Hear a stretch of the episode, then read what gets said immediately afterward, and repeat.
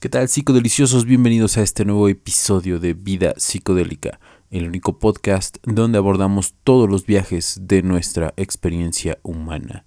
En el capítulo de hoy tuve el placer de platicar con dos jóvenes escritores promesas de la literatura mexicana a propósito de su novela El susurro de la mujer nube eh, como sinopsis de esta novela les puedo contar que, bueno, es acerca de María Sabina, los hongos mágicos, Jacobo Greenberg, Don Juan Matus, la magia de Oaxaca y las plantas de poder.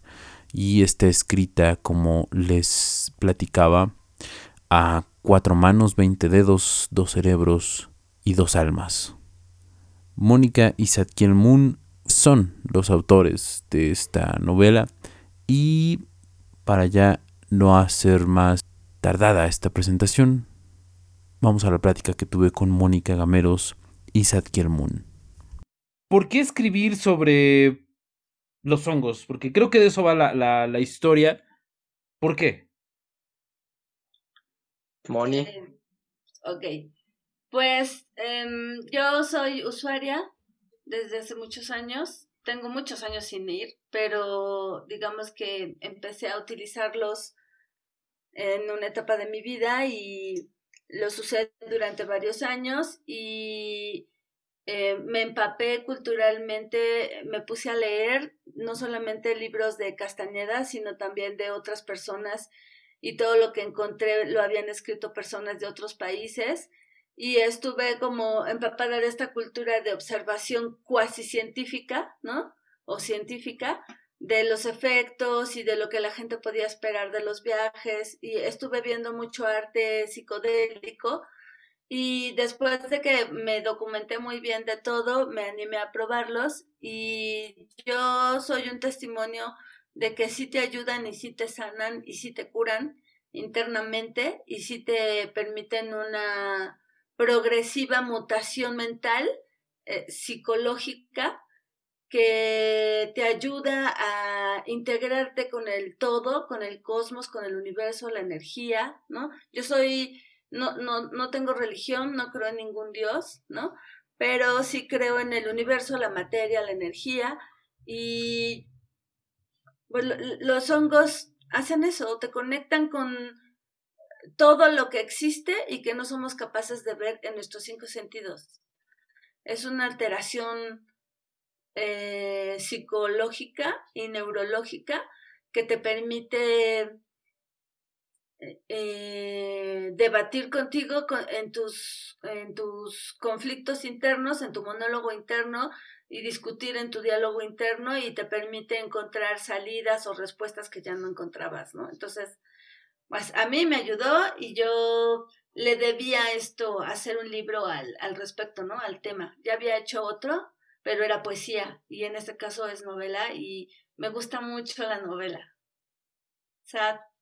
Sí, pues eh, para mí fue realmente el llamado, el llamado de los enteógenos. Yo como editorial, como literatura psicodélica, pues me, interesa mucho el difundir que los enteógenos no son drogas, que hay que sacar del costal de las mal llamadas drogas a las plantas sagradas.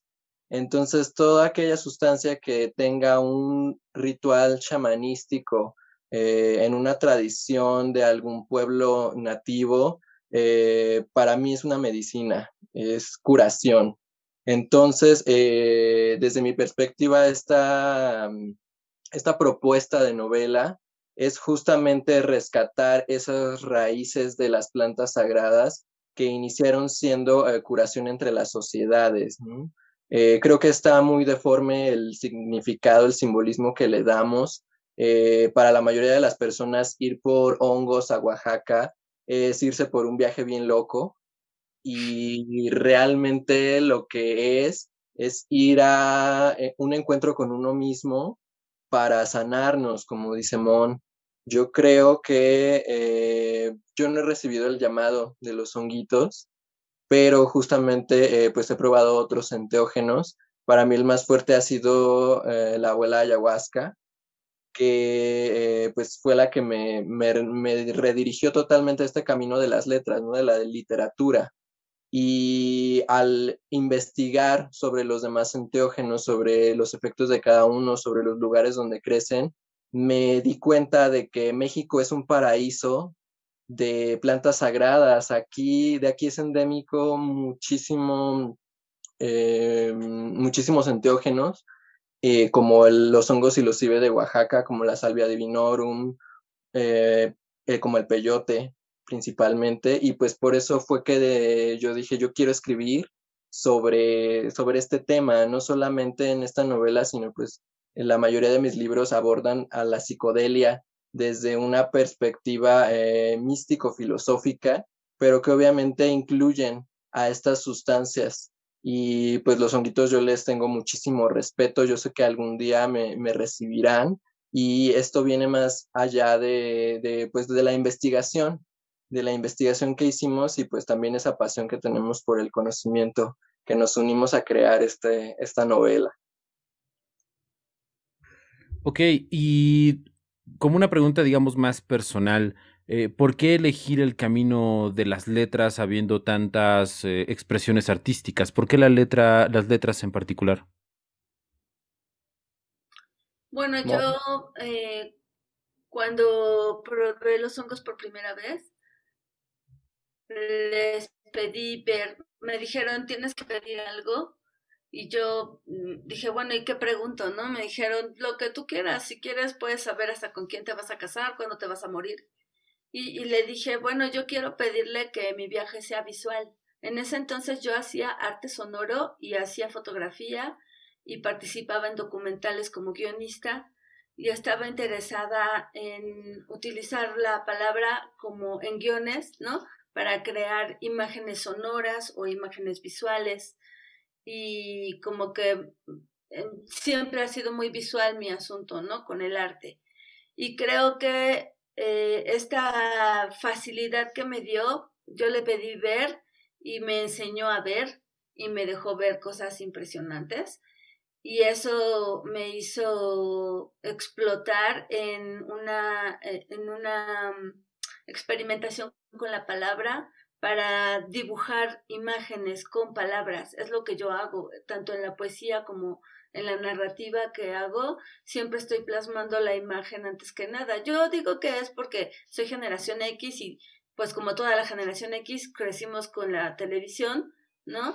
Así como ahora crecen con las redes sociales, nosotros crecimos con la televisión y siempre ha sido muy visual todo el rollo en mi generación, ¿no? Y supongo que de ahí viene que la gente no le gusta leer, pero yo les diría que leyeran esta novela porque esta novela, además de que tiene un ritmo impresionante, dibuja las situaciones, los ambientes, eh, los gestos, cada pensamiento, cada, eh, cada situación está, cada circunstancia está dibujada con palabras que hacen imágenes en las que todos podríamos estar. O sea, no es una no es una novela biográfica de María Sabina, es una novela donde María Sabina es el personaje principal, pero digamos que nosotros somos como los afectados directos de su relación con el universo y a nosotros nos lleva por un camino especial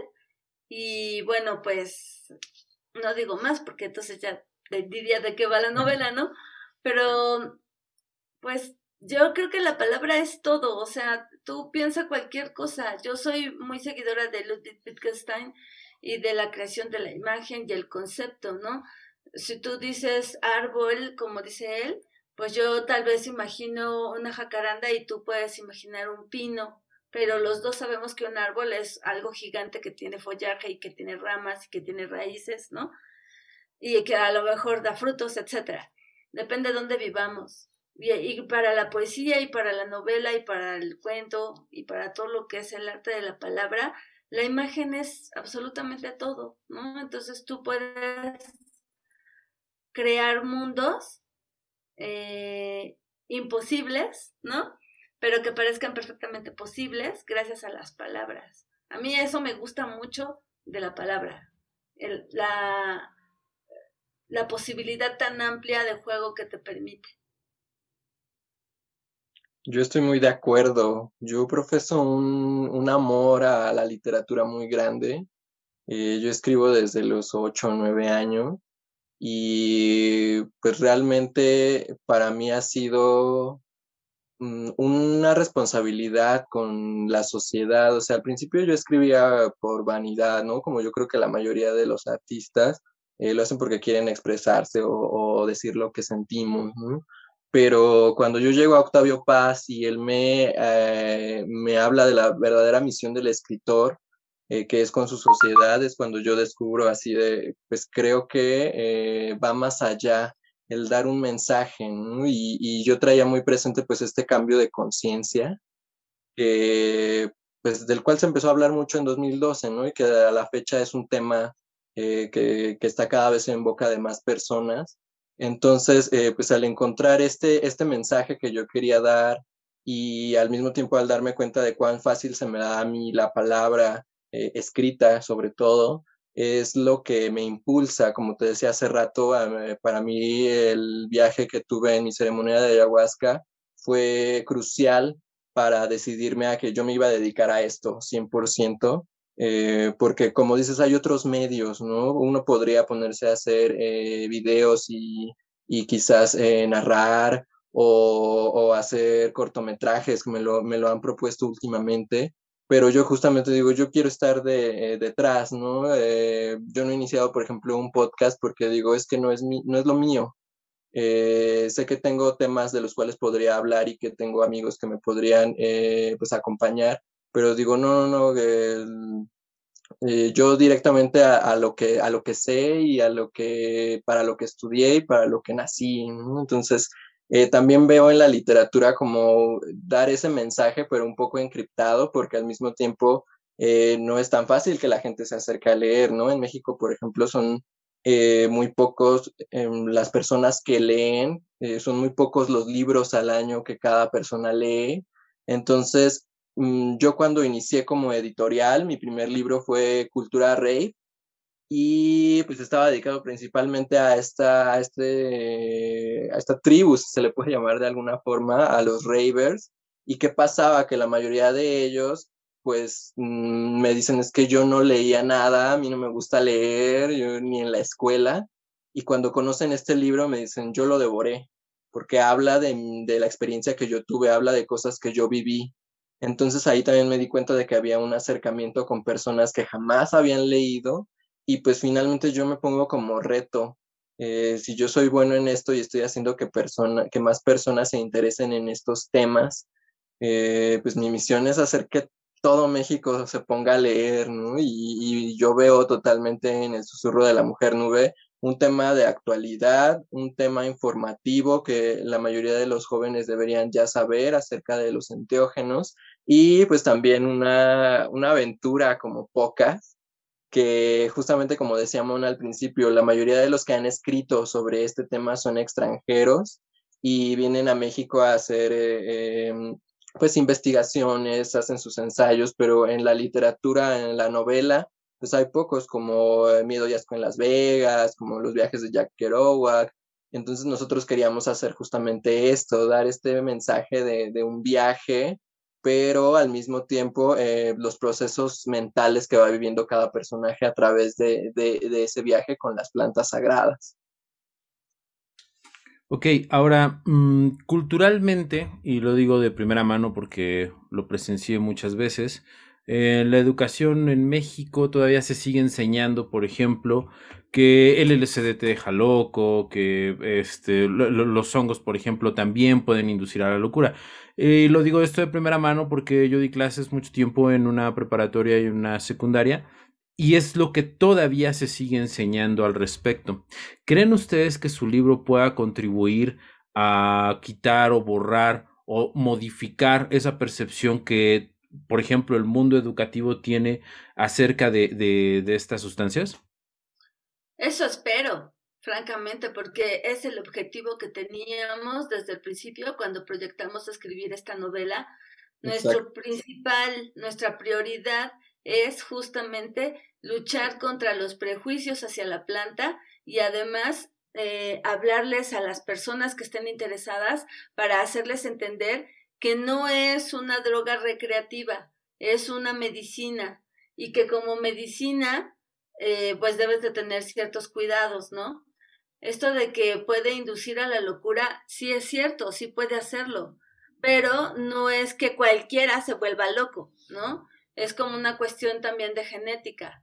Em, sin embargo, yo te diría, en Estados Unidos, desde el siglo pasado, pero ahorita ya es un hecho, en el siglo pasado inició justamente con las personas que descubrieron a María Sabina y con todas las personas que la volvieron famosa, entre todos esos gringos, sentaron las bases de lo que es ahora la microdosis, ¿no? Que es una técnica de terapia eh, utilizando eh, hongos, psilocibina, para tratar personas que tienen eh, depresión en cuadros muy severos y que tienen problemas para que los medicamentos que se conocen les hagan efecto, es decir, son resistentes a las sustancias químicas y no hay forma de tratarlos. Y entonces lo que están haciendo tanto en Estados Unidos como en Europa es tratar a estas personas con microdosis de psilocibina, obviamente con un control médico, con una cantidad y con eh, un estudio personalizado de esta gente que la está usando y de cómo los efectos se van registrando también para ir midiendo e ir ayudándole a las personas. Yo he visto programas de esto, mm, están en YouTube, hay documentales, ¿no? Eh, de las microdosis de psilocibina y de cómo ayudan a las personas que tienen cuadros muy severos de depresión que llegan incluso al intento de suicidio y cómo con esto les ayudan a entenderse, aceptar la enfermedad y procesarla de diferentes maneras. Entonces, creo que en realidad, pues lo que impera es desconocimiento y yo diría que cualquier maestro, cualquier persona que tenga la responsabilidad directa de formar o transmitir conocimiento, tiene que por fuerza estudiar y, y abrir su mente, ¿no? Para saber de estudios nuevos y no quedarse con el prejuicio, que es lo que ya sabemos, lo que nos han enseñado, ¿no?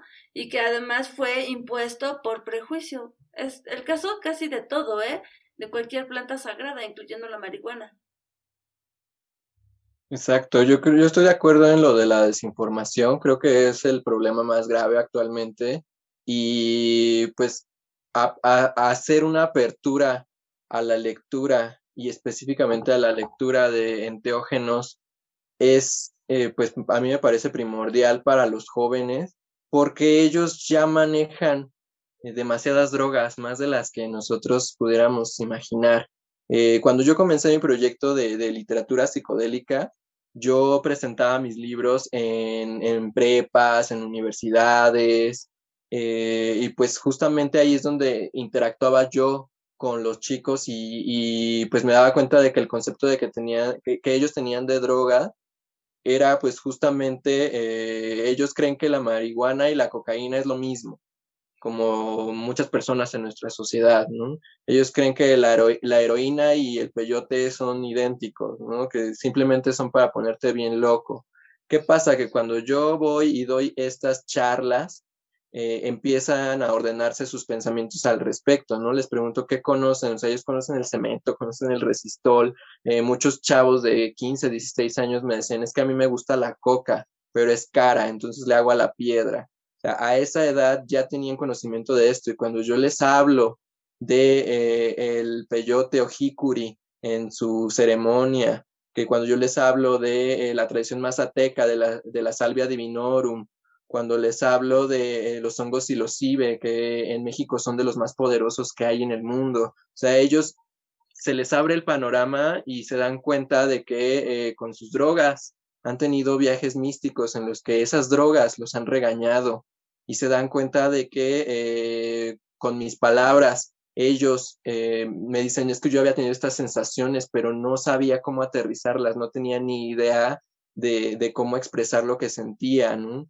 Entonces, y estoy hablando de chicos de 15, 16 años, ¿no? O sea, ya, ya está en nuestra sociedad este germen y depende de nosotros hacia dónde se va a ir, ¿no? Como dices, eh, está muy, mm, estigmatizado el uso, por ejemplo, de, ácidos, dicen que te vas a dar uno y te vas a volver loco. Realmente, como dice Mon, los, los psicodélicos, el estudio de, de los psicodélicos en síntesis, se empezó de manera psiquiátrica para ayudar a, enfermedades mentales. Entonces, eh, si los encontramos en la naturaleza y totalmente más puros, mm, pues es, es una necesidad también de la sociedad hoy en día eh, pues es una clase de terapia totalmente y yo creo que eh, pues mientras más temprano sea que se enteren las personas de esto, también podrán discernir y tener el conocimiento ellos eh, para que no les vengan con publicidad amarillista o sobre todo con el prohibicionismo, que pues ya, ya basta de, tanto, em, de tantos taches, de tantos estigmas justamente esta literatura es para eh, darle la vuelta y ver, mirar el otro lado, ¿no? Mm, yo creo que no se puede uno, uno hacer adicto a ninguno de los enteógenos porque las experiencias son tan fuertes y te enseñan tanto que después de meses tú todavía sigues recordando lo que pasó en ese viaje, ¿no? Mi viaje de ayahuasca fue hace casi tres años y yo todavía estoy desenredando eh, cosas que viví esa noche, ¿no? Entonces, eh, pues sobre todo creo que la, información es lo, más importante aquí, llevarla y pues nosotros lo hacemos a través de, esta literatura, de este libro. Ahora, eh, ya desde el punto de vista como más eh, del libro, ¿cómo es el proceso de colaborar para una novela? Porque digo, o sea, colaborar eh, como músicos, pues es más visual, lo vemos, se suben a tocar y, bueno, vaya, colaboran. Eh, pero ¿cómo es el proceso entre escritores? Nos juntamos y platicamos sobre la idea de escribir juntos una novela y platicamos sobre los temas que podrían ser, elegimos este y lo primero que hicimos fue eh, trazar un mapa donde establecimos los tiempos de la novela para poder dividirla en capítulos y poder empezar a plantear como el abordamiento, ¿no? Eh, la novela está contada a dos manos, o sea, Sadkiel y yo, eh, con nuestro alter ego, somos los personajes que alrededor de los que pasa todo y eh, los dos planteamos una entrada distinta, o sea, digamos que la entrada se repite dos veces, pero es como para que entiendas cómo es este personaje, cómo es este personaje, cómo cuentan hasta que se encuentran y cuando se encuentran se empiezan a jugar con las voces. Lo que hicimos fue un poco como lo que se hace con el cadáver exquisito. Eh, escribió, lo leí, eh, corregí lo que yo pensé que estaba por corregirse, Luego yo continué la historia, se lo devolví, él hizo exactamente lo mismo, leer todo, corregir, completar, continuar, y yo hago lo mismo, ¿no? Entonces estuvimos eh, escribiendo y enviando, escribiendo y enviando para que entre los dos empezáramos a escribir la novela. Y el final pues se dio después de una velada, de una madrugada completa de estar platicando sobre la historia, sobre lo que habíamos escrito, sobre los personajes y de cómo ir cerrando la historia y llegar al clímax. Em, y bueno, nos tardamos como, no sé, como 10 horas, pero después de eso fue súper ágil escribir la salida y el, y el cierre de la novela y yo la verdad estoy súper agradecida con Satkiel. Fue muy fácil, muy fácil trabajar juntos. Em, me encantó trabajar con él. No sé si esto sea así siempre con cualquier persona, pero Satkiel es la luna, ¿no? Entonces yo eh, me sentí muy a gusto, muy tranquila, nunca tuve problemas de nada, ninguno de los dos, o sea, no tuvimos estas broncas de ego ni nada, o sea, nosotros sabíamos o teníamos muy claro que nuestro, nuestra prioridad era que el libro transmitiera que los hongos son plantas de poder y que se deben de usar de manera tradicional, simbólica y medicinal y que te pueden ofrecer una variedad amplísima de experiencias desde sanarte hasta llevarte de viaje astral o enseñarte la otra realidad que es lo que no vemos en nuestros cinco sentidos, ¿no? Pero de todo eso depende también de ti, ¿no? No es el avión, es el piloto.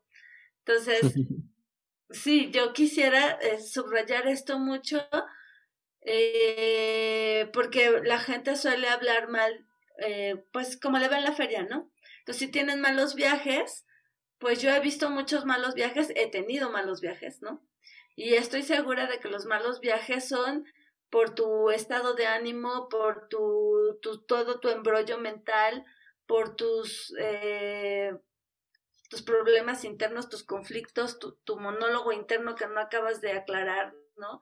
Y todo eso influye muchísimo para el tipo de experiencia que vas a tener y con el cual el hongo te va a ayudar, como otras sustancias, a resolver todo esto y este superarlo, ¿no? Es yo yo sí creo que es mejor que muchas terapias, ¿no? Que años y años de terapias.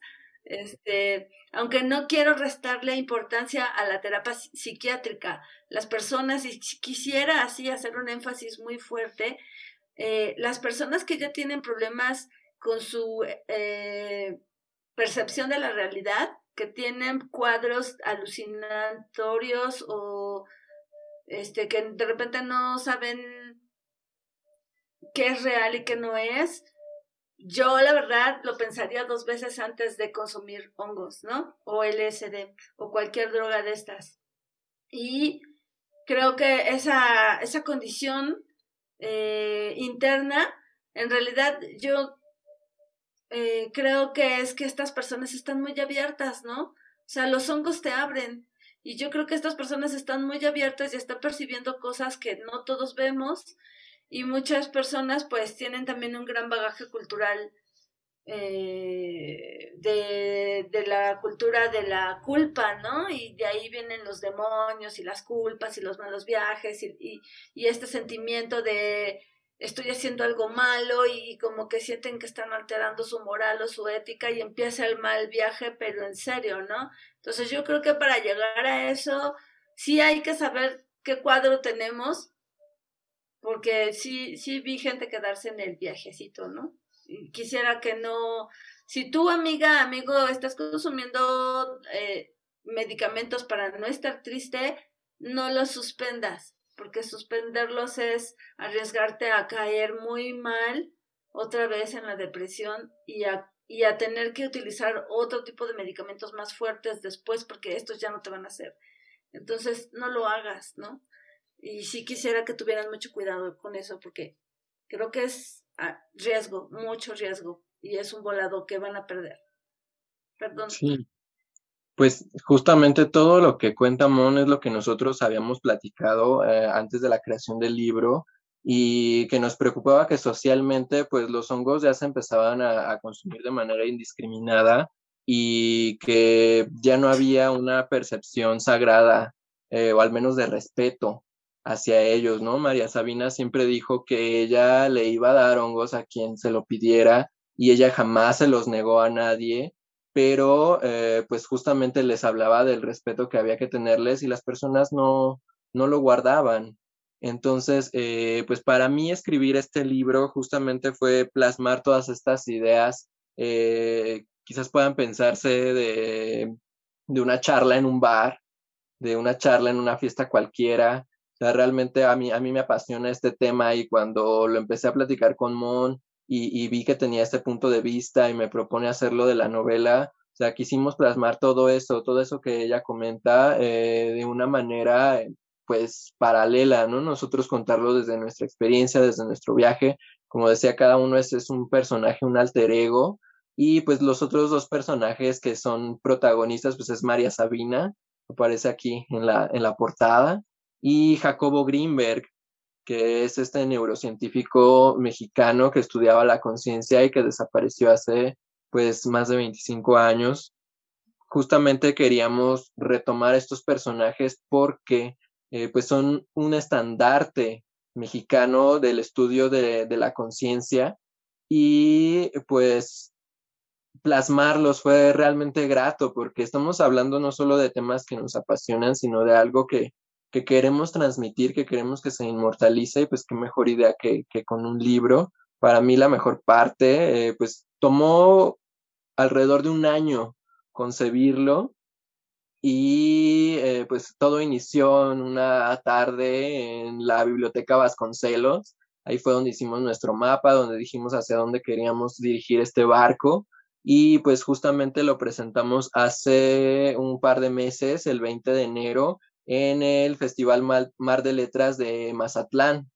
Y pues fue ahí cuando dijimos, nos vamos a encerrar dos semanas, vamos a eh, terminarlo, vamos a eh, comer, desayunar, cenar este libro y pues finalmente resultó algo que a los dos nos gustó y nos, dejó bastante satisfechos. Y como dice ella, nunca hubo como una lucha de egos de yo quiero que, que diga esto, yo quiero que hable de esto. Cada quien tenía la libertad de, de poder expresar su, su, viaje a través de lo que ya habíamos platicado. Y cuando yo leía su parte, decía, ah, mira, estoy entendiendo hacia dónde va mi personaje también, ¿no? Em, creo que fue una, una, muy grata experiencia y pues sobre todo eh, ya estamos planeando eh, la, la secuela de esta historia. Ya. Sí, no se la vayan a perder porque justamente eh, bueno, ya dijimos que no tiene final la historia, ¿no? Sino que va a continuar, pero va a continuar justamente por el uso de un mito. Entonces, pues por ahí va a entrar otra cuestión, ¿no? Tres preguntas en una. ¿Dónde puedo conseguir su libro? ¿Cuánto cuesta? ¿Y cómo ha sido el recibimiento de los lectores? El recibimiento ha sido genial tanto que al mes de lanzar la edición en EPUB o PDF, que es la edición electrónica, eh, nos empezaron a publicar el libro también en Madrid, en España. Y nos invitaron ya a tres festivales. El primero al que asistimos, que fue Mar de Lectura de Mazatlán, fue como el nacimiento del libro, porque justamente lo terminamos para ese festival. Y tuvimos una recepción bastante buena tiene su propia página, así que la gente puede llegar a la página de El Susurro de la Mujer Nube en Facebook y puede leer todo lo que está relacionado con el libro y con la historia. En cuanto a los costos, tenemos tres tipos de ediciones. Tenemos la edición en EPUB, que es para que se lea en celulares, la que es en PDF, que te permite además, si quieres, imprimirlo en tu casa y meterle ahí unas tapas artesanales y ya tienes tu libro, ¿no? Y tenemos también la edición impresa que la tiene Satkel en la mano y que la vamos a lanzar el 20 de abril. Y en Madrid tienen la edición cartonera.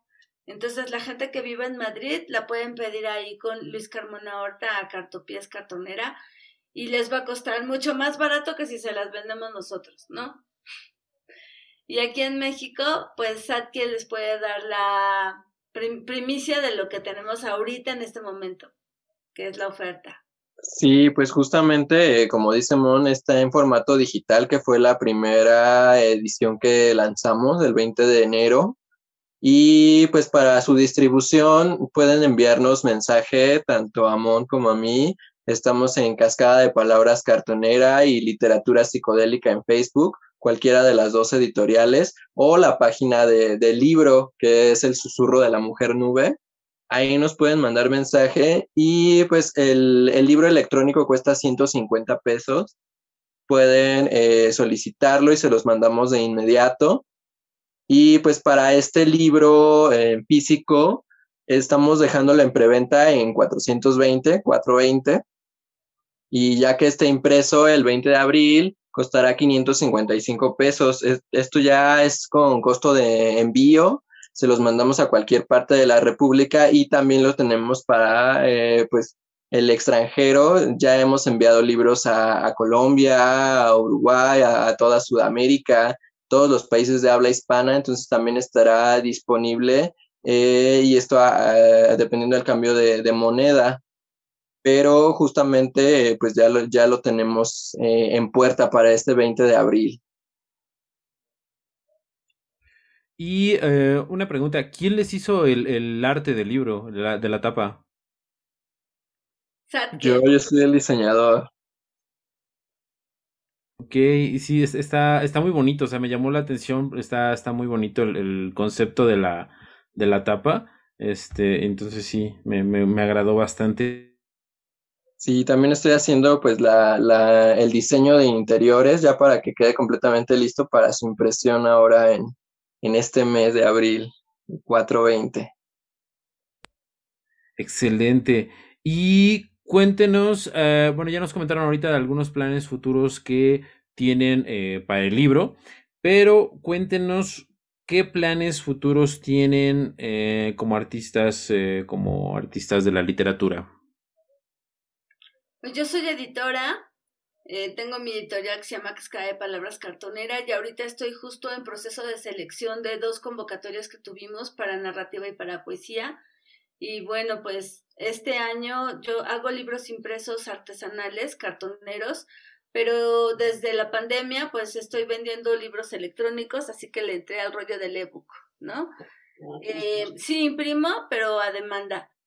Y, y en cuanto a mi escritura, pues yo tengo como nueve libros inéditos, además de 18 publicados y doy talleres en línea personalizados. Eh, le enseño a la gente a cómo eh, encontrar la forma de comunicar con la palabra lo que quieren transmitir, su historia o su poema, y les ayudo a pulir su propio estilo y les ayudo a que aclaren todas las dudas que tengan y a mucha práctica y esos son mis talleres, ¿no? Y prácticamente yo me sostengo de eso y de la venta de libros y a veces de las presentaciones, pero muy a veces, ¿no? Em, entre los proyectos que tenemos y que vamos a hacer, pues yo quiero eh, este año dedicárselo a la difusión de la novela y Sadkiel tiene un montón de libros en su editorial también y de su pluma, pero yo creo que la novela tiene que tener como un tiempo de vida en el que la estemos presentando, dando entrevistas, hablando del libro, eh, tratando de venderlo, ¿no? Tiene que empezar a correr y yo le pediría a la gente que así como la reciba la novela, la promueva también y si le gusta, la recomiende, ¿no? Porque estos libros son de una hechura tan libre que podrían venderse 100 o podrían venderse millones y no estoy pensando en el dinero, sino porque al final, eh, en realidad la literatura no, no, te hace, en México no te hace millonario, ¿no? Este, pero al final digamos que lo que quiero es que el libro llegue a muchas manos para que mucha gente reciba la historia y reciba todo el conocimiento y, toda pues esa intención que tuvimos de decirle a la gente de mira, esto, las plantas sagradas son grandiosas, te construyen, te ayudan a vivir y puedes verlas de otra manera que no sea como en una fiesta, ¿no? Y a lo mejor contribuye a tu formación personal. Yo creo que sin ser un libro de autoayuda para nada, para nada, para nada. Es una historia muy divertida, es una novela con unos giros muy que intentan ser dramáticos, pero son tan dramáticos que rayan en lo ridículo, ¿no? Entonces tiene mucho humor negro, es muy buena la novela, tiene muy buen ritmo. Y, y Sad no me va a dejar mentir, ¿verdad, Sad? Totalmente. sí, pues mira, yo como escritor en este momento, pues también estoy eh, en aras de ya publicar al 100% esta novela que se llama Profundo Sativa. Es lo que me ha a mí mantenido em, pues ocupado estos últimos, mm, pues iba a decir meses, pero años. Realmente esta novela se construyó a lo largo de 10 años y el año pasado, en el mes de abril justamente, eh, pues empecé a editarla eh, ¿Qué pasó? Que pues estábamos a la par de, la, del susurro de la mujer nube. Entonces, pues para mí realmente fue un crecimiento como, como autor muy grande porque eh, pues sí había publicado antes cuentos, ensayos, poesía, pero ahora ya con, con, con, la novela es justamente donde yo me doy cuenta de, de, lo que vine a hacer, ¿no? Este, este libro tiene la curiosidad de que eh, pues trae un soundtrack porque eh, cada capítulo inicia con una canción. Entonces, eh, bueno, en el índice pongo el, el capítulo y la canción.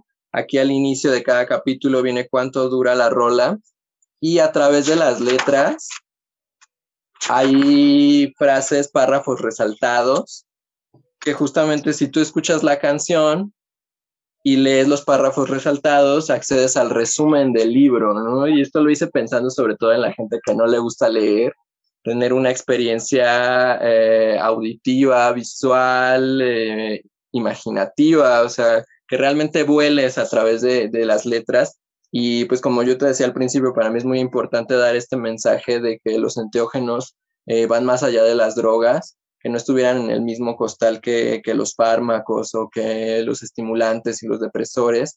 Eh, los psicodélicos representan algo muy distinto para la psique y pues en este libro es donde yo consagro esa, esta actividad justamente.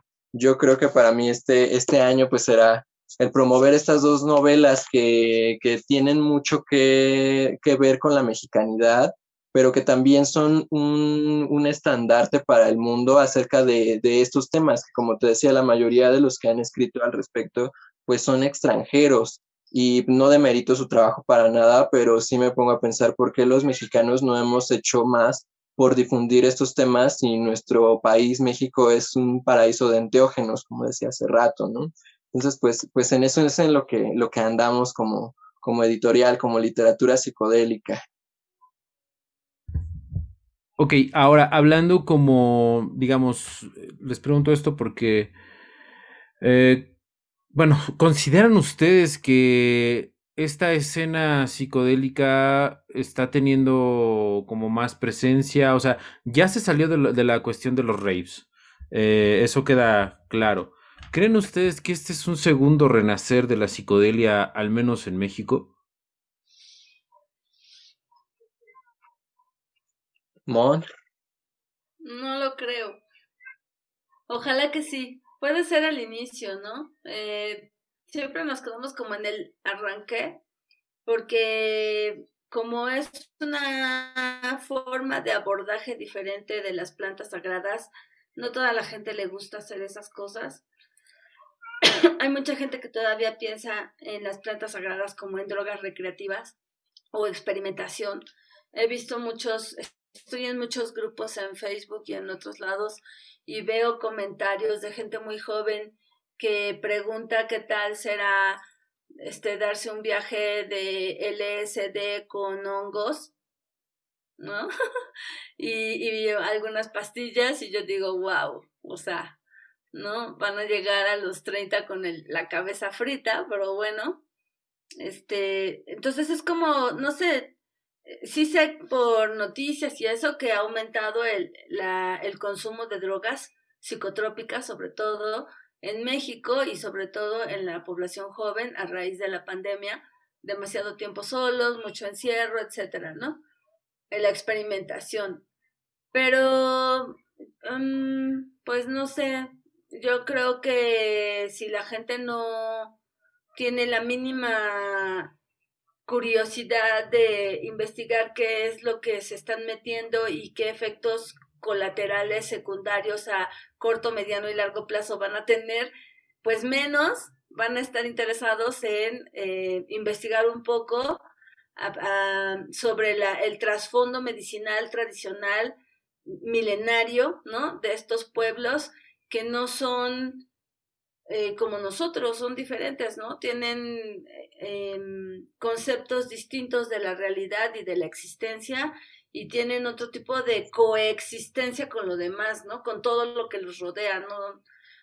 el pueblo mazateca, por ejemplo, no tiene una, aunque se persinan y dicen padres nuestros y todo esto, en realidad tienen una coexistencia cosmogónica con su entorno natural, con el bosque, con, con los árboles, con la hierba, con los montes, con los animales, ¿no? Con el campo.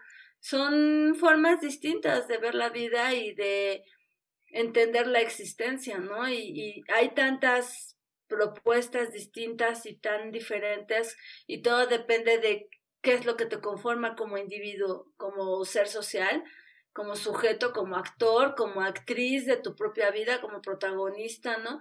Hay gente que ni siquiera es protagonista de su propia vida, hay gente que solamente se deja arrastrar y anda como, no sé, como que nunca se sale del, del carril, ¿no? Le dicen tú al carril y llegas. Y ellos, obedientes, simplemente obedecen y siguen el carril y nunca se les ocurre ni voltear, ¿no? O sea, no se meten en problemas. Pero hay gente que le gusta experimentar y yo diría nada más, pues aguas con lo que experimentan y como lo experimentan y si tienen un poquito de curiosidad, pues lean lo que les llegue para que tengan más idea de lo que están haciendo, ¿no? Yo siento que ir a, un viaje de hongos o de peyote, ¿no? Por ejemplo, eh, sobre todo los cactus, ¿no? Son si no vas con esta con este conocimiento cultural de cómo lo está manejando la población que lo maneja, ¿no? Que, conocen bien la sustancia, que saben qué dosis, que saben para qué tratarlo, qué, qué pueden curar con esto. Si no entendemos este bagaje cultural de ellos, es como ir a las pirámides y no saber nada de nada, ¿no? Un montón de rocas viejas no te van a decir nada y nunca vas a entender por qué es maravilloso y magnánimo el pasado ancestral, ¿no? Y lo mismo pasa con los hongos. Si no entiendes el trasfondo cosmogónico del uso de las sustancias sagradas, pues sí, o sea, va a ser una experiencia y si te va muy feo, pues dudo que lo repitas y si te va muy chido, pues a lo mejor lo repites y se te pasa la mano, ¿no? Acabo de leer justamente en uno de estos grupos que la diferencia entre veneno y sustancia es la dosis. Y es totalmente cierto. Sí, yo, yo también eh, creo que estamos muy lejos de, de una liberación eh, mental o del alma a través de, de, la psicodelia, pero sí creo que se ha puesto muy en auge este tema. Yo hace 10, 12 años, cuando eh, probé el LSD por primera vez, eh, pues en primera me da cuenta que era un tema más que tabú, de total desconocimiento. O sea, las personas no tenían ni idea de lo que era el LSD. Eh, mucho menos conocían otros enteógenos, ¿no? El DMT era totalmente de culto. era muy difícil que llegaras tú a, eh, o sea, ya, ya, ya, estando dentro del ambiente eh, lo consiguen muy fácil, pero era muy difícil en ese entonces llegar a siquiera pensar que algo así existiera. Eh, ¿Qué pasa? Que yo creo que esta revolución psicodélica viene desde los 60 cuando empezó el prohibicionismo con, con el presidente Nixon que le declaró la guerra a las drogas y obligó a los demás países a que las eh, volvieran ilegales. Eh, a partir de ahí hubo un oscurantismo en cuanto a la psique, ¿no? Se dejó de hacer investigaciones eh, con sustancias para tratar las enfermedades de la psique. ¿Qué pasa? Que yo veo un auge por ahí del 2008, 2009, empieza a haber muchísimo movimiento en cuanto a sustancias, ¿no?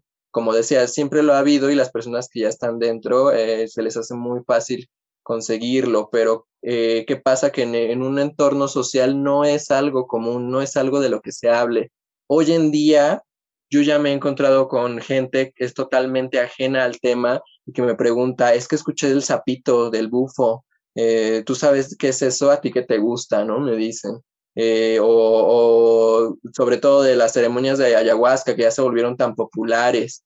Yo creo también, eh, sí, se va a llegar a un punto en el que eh, esto se convierte en un producto, pero al mismo tiempo depende totalmente del uso que le dé la persona, ¿no? Como decía Mona al principio, estas no son eh, sustancias recreativas, son más bien puertas del alma donde a veces no nos gusta asomarnos, ¿no? Donde la mayoría de las veces no vemos y que cuando abrimos, eh, pues justamente nosotros estamos ante una experiencia en la que un espíritu, el espíritu de la planta o de la sustancia, te presta su mente, te presta sus ojos para ver la realidad a través de ella.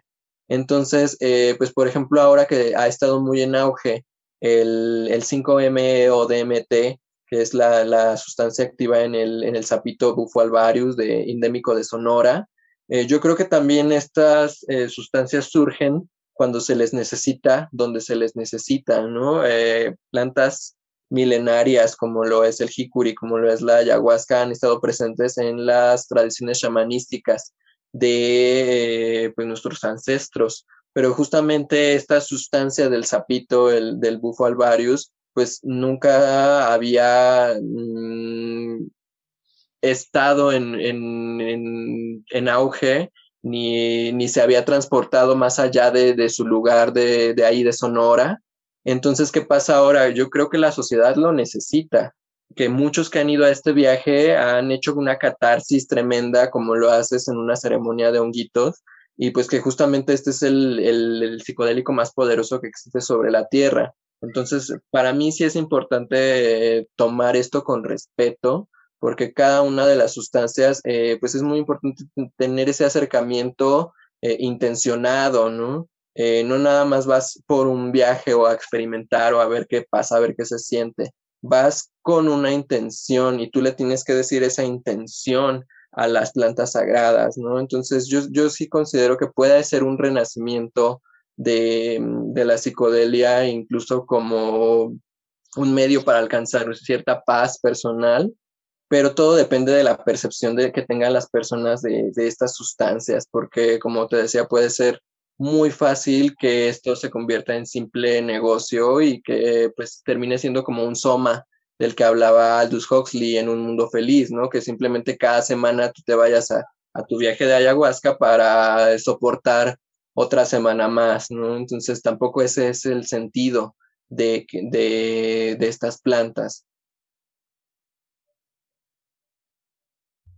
Y eh, bueno, hemos llegado al final de esta plática. ¿Hay algo que en lo que ustedes quieran profundizar, algo que sientan que se quedó como a medias eh, o algunas últimas palabras que nos quisieran regalar? Pues yo quiero invitarlos a todos a que lean la novela El susurro de la mujer nube.